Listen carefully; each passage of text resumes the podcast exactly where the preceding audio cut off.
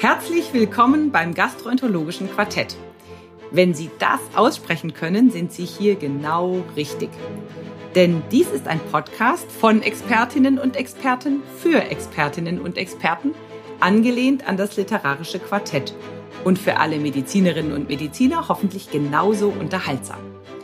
Mein Name ist Irina Blumenstein. Ich leite die CED Hochschulambulanz des Universitätsklinikums Frankfurt am Main. Und hier präsentiere ich Ihnen mit jeder Episode ein neues, spannendes Thema rund um die Gastroenterologie.